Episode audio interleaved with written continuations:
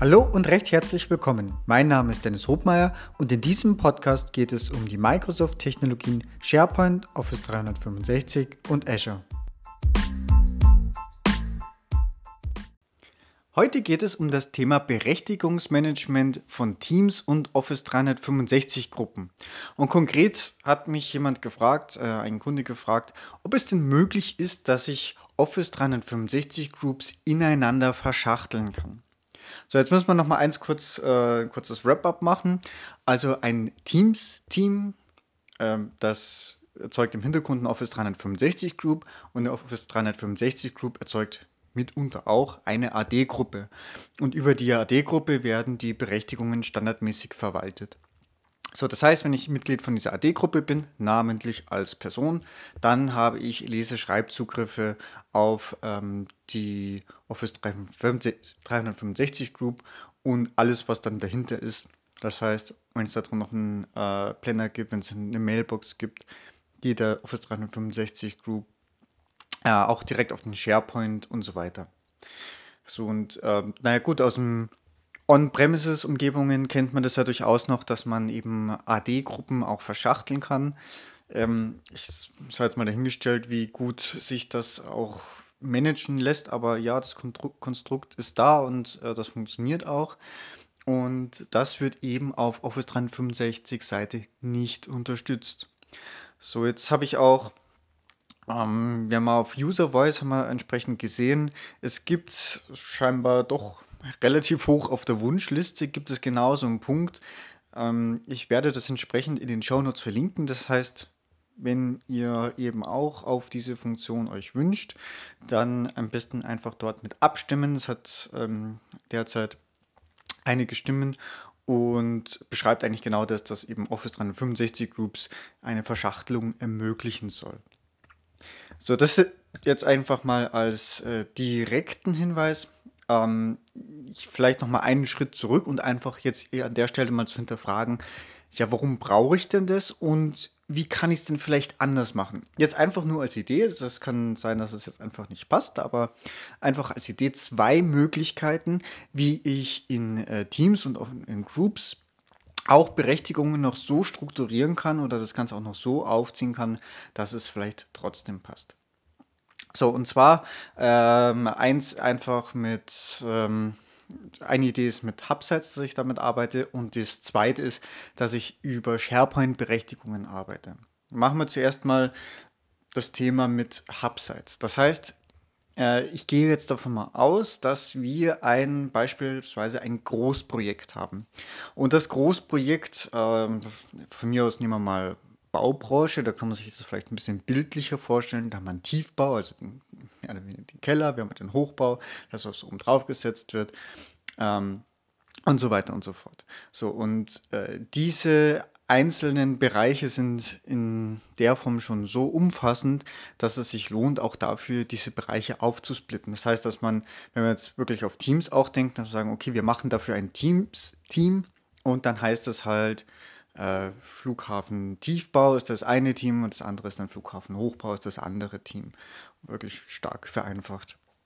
So, ähm, klar, jetzt habe ich natürlich die Teams-Seite und ähm, möchte natürlich, kann ich auf dieser Teams-Seite zum einen auch jetzt äh, ganz normal Berechtigung, dass jemand, der eben im Tiefbau Rechte hat, der darf nicht im Hochbau und so weiter.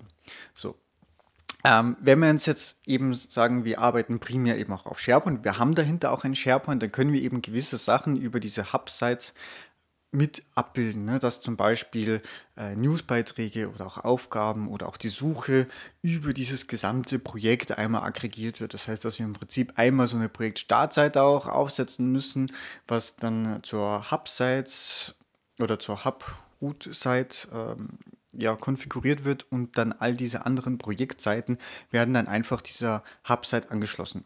Wie gesagt, das hat primär Auswirkungen auf oder ausschließlich Auswirkungen auf SharePoint. Das heißt, äh, ich gehe dann auch in dem Fall davon aus, dass ich hier auch sehr stark auf SharePoint arbeite. Ähm, auf Teams wirkt sich das eigentlich gar nicht aus. Das heißt, wenn ich ausschließlich im Teams-Client arbeite, ja, dann, dann bringt das nichts. So, die zweite Möglichkeit ist das Thema, ich weiche die Berechtigungen ein bisschen auf, auch auf der SharePoint-Seite. Ja, SharePoint kann das ja schon lange. Standardmäßig ist das ja über die ähm, Active Directory oder die Azure AD-Gruppe ähm, werden ja die Berechtigungen gepflegt, aber ich habe ja trotzdem noch die Möglichkeit, dass ich auch direkt in SharePoint berechtigen kann. So, und das kann man sogar auch ganz gut kombinieren. Also nehmen wir mal als Beispiel, wir haben jetzt äh, immer noch unsere Teams-Team für Tiefbau und jetzt gibt es äh, von Zuliefererfirmen äh, gibt es was sehr Vertrauliches und zwar Verträge. Und die Verträge, die möchte ich jetzt trotzdem organisatorisch da drin aufhängen, aber nachdem da vielleicht auch Konditionen und was das auch immer da drin gehandelt wird, sollte nicht jeder der, was weiß ich, 100 Projektbeteiligten darauf zugreifen können, sondern vielleicht nur zwei, drei, vier, fünf. Und ja, wie gesagt, also SharePoint eignet sich dafür wunderbar. Was ich jetzt also machen kann, ist im Fall von jetzt Verträgen, wir werden also mit Dokumenten zu tun haben. Das Beispiel funktioniert aber auch genauso mit Listen. Ähm, grundsätzlich auch mit Ordnern oder Dokumenten würde ich aber nicht machen. Also in dem Beispiel erzeugen wir direkt im SharePoint eine neue Library und äh, nennen die dann auch einfach Verträge. Anschließend gehen wir in die Library Einstellungen und können dort eben die Berechtigungen verwalten. So, jetzt ist es standardmäßig, dass, äh, die, dass in SharePoint die Berechtigungen auf Site Collection Ebene gepflegt werden. Dahinter ist eben auch die Azure AD Gruppe hinterlegt. Ich habe die drei SharePoint Standardgruppen Reader, äh, Member und Owner.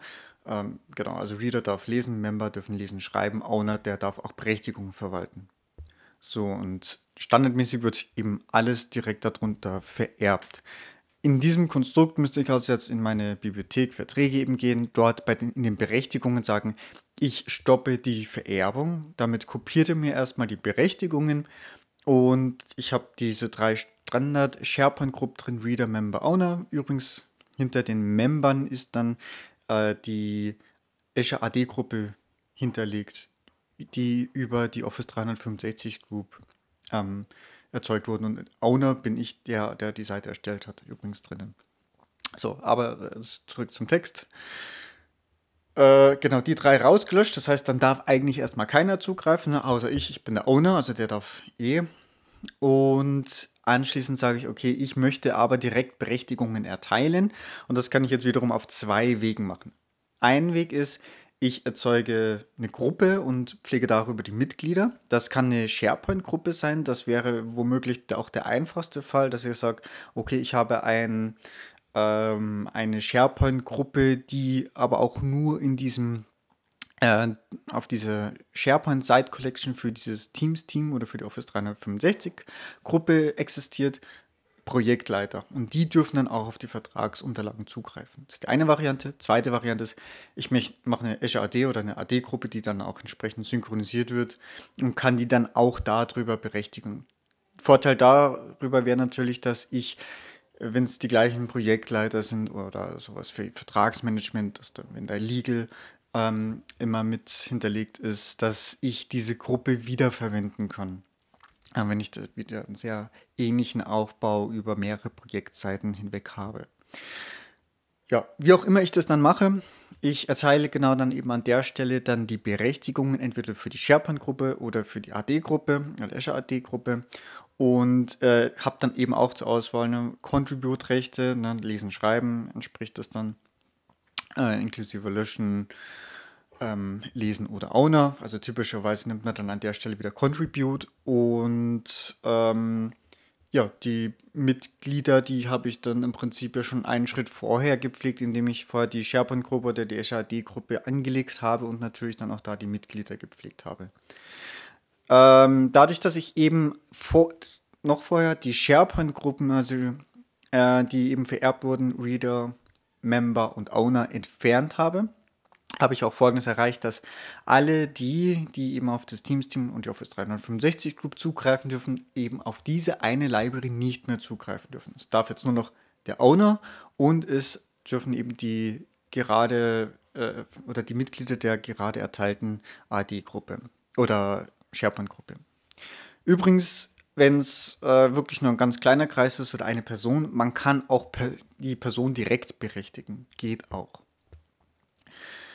Ähm, so, um, den, um das Ganze jetzt noch wieder rund zu bekommen, äh, es ist übrigens so, wenn ich darauf keine Rechte habe und eben nur ein pro normales Projektmitglied bin, dann sehe ich auch die Library gar nicht. Das heißt, ich kann auch in SharePoint äh, am besten auch über die Library-Einstellungen äh, allgemein sagen, ich möchte das in der Navigation anzeigen. Wenn ich kein Recht auf diese Library habe, dann sehe ich es auch nicht. Ähm, ja, das ist eigentlich auch soweit sehr transparent. Ich kann jetzt natürlich auch das Ganze wieder in Teams einbetten und zwar als Registerkarte, beziehungsweise oben als Reiter.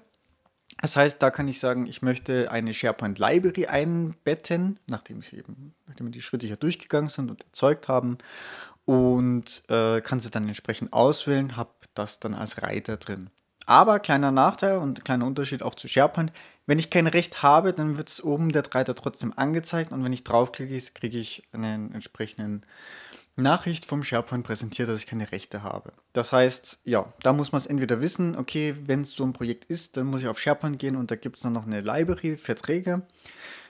Oder ähm, ich binde es tatsächlich in Teams-Team ein als Reiter und riskiere halt, ja, dass natürlich die anderen das auch sehen aber wenn sie darauf zugreifen, keine Zugriffsberechtigungen haben. Ja, und last but not least, das sind jetzt eigentlich diese zwei Themen, ähm, wie ich mein Teams-Team auch ohne der Verschachtelung von Gruppen, vielleicht mit Hubsites oder eben mit der Vererbung von SharePoint-Berechtigungen an der, Seite, an der Stelle noch optimieren kann. Und zu guter Letzt habe ich noch was, es ist ja angekündigt, das was ich auf Twitter gesehen habe, ist, dass auch aktuell scheint es schon in, auf, zumindest auf manchen Tenants auch im Rollout, also angekündigt ist es ja eh schon. Das heißt, es ist jetzt äh, sicherlich eine Frage der Zeit, wann es verfügbar sein wird, und zwar Private Channels. Das heißt, dass ich jetzt in einem Teams-Team ähm, zusätzlich einen Channel erzeugen kann. Das wäre dann also womöglich auch die nächste Stufe, dass man sagen kann, ne, für diesen Fall, den ich gerade beschrieben habe, äh, dass ich einen äh, Channel anlege, Verträge und äh, dann kann ich sagen, ne, äh, offensichtlich zwei Optionen. Entweder alle, die in dem Teams-Team zugreifen dürfen oder bestimmte Benutzergruppen. Äh, das muss man sich dann noch genau ansehen, wie das abgebildet wurde und ob dann auch die SharePoint-Berechtigungen dahinter auch entsprechend geregelt werden. Ich gehe mal davon aus, aber ne, nachdem es noch nicht verfügbar ist und auch in meinem Tenant noch nicht verfügbar ist, äh, kann ich darüber auch nur spekulieren. Ich möchte an der Stelle einfach nur sagen, ne, das im Ausblick behalten, im Hinterkopf behalten. Da wird noch was kommen und bis dahin können wir diese zwei bestehenden Varianten auf jeden Fall schon nutzen.